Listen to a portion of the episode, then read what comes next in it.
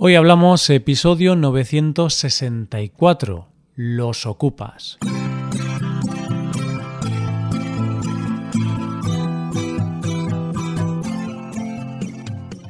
Bienvenido a Hoy Hablamos, el podcast para aprender español cada día. Ya lo sabes, publicamos nuestro podcast de lunes a viernes. Recuerda que los suscriptores premium pueden acceder a la transcripción completa del audio, a una hoja con ejercicios y un episodio premium extra cada semana. Hazte suscriptor premium en hoyhablamos.com. Hola, oyente, ¿qué tal? ¿Cómo estás? Una de las grandes preocupaciones de los españoles es el tema de la vivienda, porque seamos sinceros, cada vez es más difícil y más caro alquilar o comprar una casa en nuestro país, sobre todo una que nos podamos permitir. Pero hoy vamos a hablar de un tema en torno a la vivienda en España del que se está hablando mucho en los últimos tiempos y que es un problema real. Hoy hablamos de los ocupas.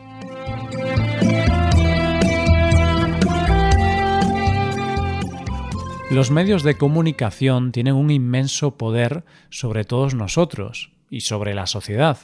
Y de hecho, hemos visto, por ejemplo, a políticos tener que dimitir por una noticia publicada en un medio de comunicación. Pero es que además nosotros, las personas de a pie, tendemos a creernos todo lo que se nos dice en los medios de comunicación. Y si algo sale en la televisión, solemos pensar que eso que dicen es una verdad que no se puede discutir. Muchas veces pasa, sobre todo en verano, que los medios de comunicación como no hay nada de qué hablar, crean noticias de la nada. Es por eso que a veces, en verano, hacen especiales sobre olas de calor que duran horas, cuando lo normal es que en verano haga calor, y consiguen que cuando los veas, al final tengas más calor del que realmente tienes. Es lo que se llama la sugestión. Y puede pasar también que de una noticia o un tema que sí que tiene importancia y que es un problema real, hablen tanto de él y a todas horas que lo que antes era un problema como tantos otros, se termine convirtiendo en un auténtico pánico para la población y en un problema muy grande. Y esto es un poco lo que está pasando en los últimos tiempos en nuestro país con el tema de los ocupas, que es un problema que existe en España, que es real, pero que los medios de comunicación están tratando con tanto alarmismo que ha provocado algo de pánico en la sociedad, que muchas veces se alarma sin saber muy bien cuál es la realidad del tema, ya que solo se dejan llevar, y con razón, por esa sugestión creada por los medios de comunicación. Y esa es la razón por la que mucha gente en España piensa que si se va una hora de su casa pueden venir los ocupas a su casa, que se van a quedar ahí y que no va a tener forma de recuperar su hogar. Y como puede que hayas visto noticias sobre este tema en nuestro país, vamos a intentar entender hoy, en este episodio, qué está pasando con el tema de los ocupas en España y cuál es la realidad de la situación en nuestro país. El tema de los ocupas es un tema muy delicado de tratar y quizá lo primero de lo que deberíamos hablar es de qué es un ocupa y en qué consiste el movimiento ocupa. Evidentemente, un ocupa, como su propio nombre indica, es una persona que ocupa una casa o un local abandonado. El movimiento ocupa es un movimiento social que promulga la ocupación de inmuebles abandonados, para que sean un lugar para vivir y en muchos casos también como un local de reunión con fines sociales, políticos o culturales. Cuando surge este movimiento social lo hace por varias razones. Es decir, no es que alguien se meta en una casa porque sí, sino que detrás de este movimiento, en un principio, había una serie de ideales. Digamos que, en un principio, este movimiento surge como un acto de rebeldía, de protesta ante la imposibilidad de muchas personas de tener acceso a una vivienda digna, debido a los altos precios de la vivienda y basándose en el derecho constitucional de que toda persona debe tener derecho a una vivienda digna. Y aprovechando esa idea, otro de los ideales que los movía era la creencia de que si hay casas abandonadas, ellos, al ocuparlas, les dan una segunda vida. Y es por eso que en muchos casos se crearon casas ocupas que eran también centros culturales, ya que era su forma de devolver a la sociedad el favor, entre comillas, de vivir en una casa ocupada. Pero es evidente que este movimiento social, con el que podemos estar de acuerdo o no, provoca rechazo en la sociedad por varias razones. Si tú estás en una reunión con amigos y sale este tema, siempre van a surgir las mismas preguntas. ¿Por qué, si yo quiero tener una casa, tengo que pagar una hipoteca y los ocupas no? Si yo tengo una casa que no uso y se meten ocupas, ¿por qué tengo yo que pagar la casa y ellos pueden vivir allí gratis hasta que pueda echarlos? Porque a veces es complicado echarlos de la casa. Todo esto, que pueden ser reflexiones y preguntas lógicas y normales, en una sociedad, en los últimos tiempos, y debido a todas las noticias que han visto la luz últimamente, se han convertido en miedo. El miedo de la sociedad hacia los ocupas ha crecido, debido, mayoritariamente, a que las noticias ya no hablan de que los ocupas se metan en casas abandonadas, sino que se meten en las casas aprovechando que la familia residente ha salido de vacaciones y situaciones parecidas.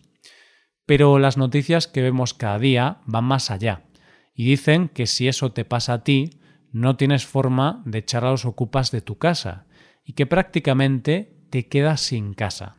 Así que viendo estas noticias es lógico y normal entender el pánico que hay en la sociedad con respecto a este tema y que la gente tenga miedo a salir de su casa por si viene alguien y la ocupa. ¿Esto es cierto? Antes de seguir hay que aclarar un punto importante, y es que según nuestra legislación hay una diferencia importante en el tipo de viviendas que se ocupan. Pongamos el caso oyente de que tú tienes tres casas en propiedad. Una casa que es tu residencia habitual, donde vives todos los días, tienes también una casa en la playa, donde vas los fines de semana, y luego tienes una casa que, por ejemplo, te quedó en herencia en un pueblo y a la que no vas nunca. Pues bien, en el caso de que los ocupas entraran en tu residencia habitual, o en tu casa en la playa, los ocupas estarían cometiendo el delito de allanamiento de morada, porque son tus casas donde vives habitualmente. En cambio, si entraran en tu casa del pueblo, es un delito de usurpación, ya que no se considera tu casa, porque no es el lugar donde vives. Evidentemente, ambas ocupaciones son en casas que no son de su propiedad y que son de tu propiedad, pero los delitos son distintos y por lo tanto el modo de actuación es distinto. ¿Y qué diferencia hay entre estos dos delitos? En el caso de allanamiento de morada, tu residencia habitual, se puede actuar inmediatamente y la policía puede ir y desalojar a la gente de tu casa. Y es que además este delito está penado con penas de cárcel. En cambio, en los delitos de usurpación, que también se llama ocupación, la actuación no es tan rápida, ya que se necesita pasar por todo un proceso judicial. Las penas son sólo de multas y el proceso para echar a las personas que han ocupado esa vivienda puede llevar meses o años. Así que la diferencia clave para diferenciar estos dos delitos es si la casa ocupada está habitada o no. Y esto es lo que crea una gran polémica en la sociedad, porque, como es lógico, mucha gente piensa que nadie tiene derecho a meterse en una casa ajena, aunque esa casa esté habitada o no. Es decir, si yo compro tres casas, nadie tiene derecho a usurpar ninguna de ellas. Estas casas son mi propiedad y las he pagado con mi trabajo y esfuerzo. Y claro, Aún por encima, la ley no me permite echarlos rápidamente. Esto es algo que no parece tener mucha lógica, ¿verdad? De ahí que uno de los grandes debates ahora mismo sobre la mesa sea la necesidad que ven algunas personas en cambiar la ley, para que en caso de ocupación, sea la vivienda que sea, se pueda desalojar esa vivienda de forma rápida y sin problemas. ¿Y cuál de estos delitos es el que está más presente en España? Es cierto que las denuncias por ocupaciones ilegales de viviendas han crecido en los últimos años. De hecho, en lo que llevamos de 2020 hay ya unas 7.450, lo que supone un crecimiento del 5% con respecto al año anterior.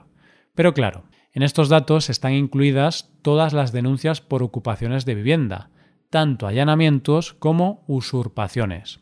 Además, los datos dicen que los allanamientos han bajado en los últimos años, mientras que las usurpaciones se han cuadriplicado en los últimos años. Para que te hagas una idea, según el Instituto Nacional de Estadística, en el año 2018 hubo 285 denuncias por allanamiento y 6.028 denuncias por usurpación. Es decir, podemos ver que efectivamente sí que están aumentando las cifras de ocupación en nuestro país. Eso es cierto, pero también podemos ver que no está subiendo el número de ocupaciones en primeras viviendas. Antes decíamos que el movimiento Ocupa surge como una protesta social, gente que en la mayoría de los casos optaba por esa forma de vida, no tanto por necesidad, sino por convicciones políticas, económicas o sociales. Es decir, ellos decidían tener ese estilo de vida. Pero lo cierto es que eso en España ha cambiado. Hoy en día ya no solo hay los tradicionales ocupas relacionados con el movimiento ocupa y con esos valores, sino que podemos ver de todo en relación a las personas que ocupan viviendas. Algo que llama la atención es la gran cantidad de familias que viven en casas como ocupas. Según las estadísticas, el 90% de las familias que ocupan viviendas están en situación vulnerable, es decir, que no ocupan una casa como una acción reivindicativa, sino que lo hacen porque no han encontrado otra opción. Estas personas no lo hacen por gusto, así que no es ilógico pensar que lo último que van a hacer es meterse en una casa habitada y arriesgarse a ir a la cárcel. De hecho, según las estadísticas, la mayoría de las casas ocupadas no son de personas particulares, sino que pertenecen a bancos o sociedades. Algo habitual es el caso de familias que pierden su casa porque no pueden pagar la hipoteca y deciden ocupar esa vivienda después del desahucio. También hay que decir que sí es cierto que existen otros tipos de ocupas, gente que intenta aprovecharse de esos vacíos legales que les pueden favorecer, gente que quiere aprovecharse del trabajo de otras personas y se aprovechan de una ley poco dura. De ahí que en ocasiones veamos casos de familias que incluso son denunciadas por las personas que ocuparon su casa. Irónico, ¿no? Este tipo de casos son los que generan alarma social y crean mayor preocupación en la sociedad. El tema de los ocupas es un tema sumamente complejo. Yo creo que en la sociedad española hay dos visiones distintas sobre este tema. Una parte de la gente opina que no es nada justo que alguien se meta en una casa que no paga mientras la pagan otros, casa que has tenido que pagar con tu trabajo y esfuerzo. Por eso se debe proteger la propiedad privada. Además, para la gente sin recursos, el gobierno ya ofrece alternativas como el ingreso mínimo vital u otras ayudas sociales que evitan que las familias sin recursos se queden sin vivienda. Otra parte de la gente en España opina que no es justo demonizar a la gente que se mete en casas como única solución de vida, porque muchas personas lo hacen porque no tienen otra opción. En este sentido, argumentan que se debería dar una solución a estas personas que no pueden encontrar una casa. ¿Y tú ¿Qué opinas, oyente? Yo creo que es un tema complicado. Creo que la propiedad privada hay que protegerla, porque al final es fruto de nuestro trabajo y es lo que hace que nuestras sociedades y economías funcionen. Por eso no estoy a favor de los ocupas. Pero también creo que tener una casa en la que vivir es un derecho básico, al que todas las personas deberíamos tener acceso, y por eso es necesario buscar soluciones para las personas que no pueden permitirse vivir en una casa. Hasta aquí el episodio de hoy. Y ya sabes, si te gusta este podcast y te gusta el trabajo diario que realizamos, nos ayudaría mucho tu colaboración. Para colaborar con este podcast puedes hacerte suscriptor premium. Los suscriptores premium pueden acceder a la transcripción y ejercicios y explicaciones. Hazte suscriptor premium en hoyhablamos.com. Muchas gracias por escucharnos. Nos vemos en el episodio de mañana, donde hablaremos de expresiones en español. Pasa un buen día. Hasta mañana.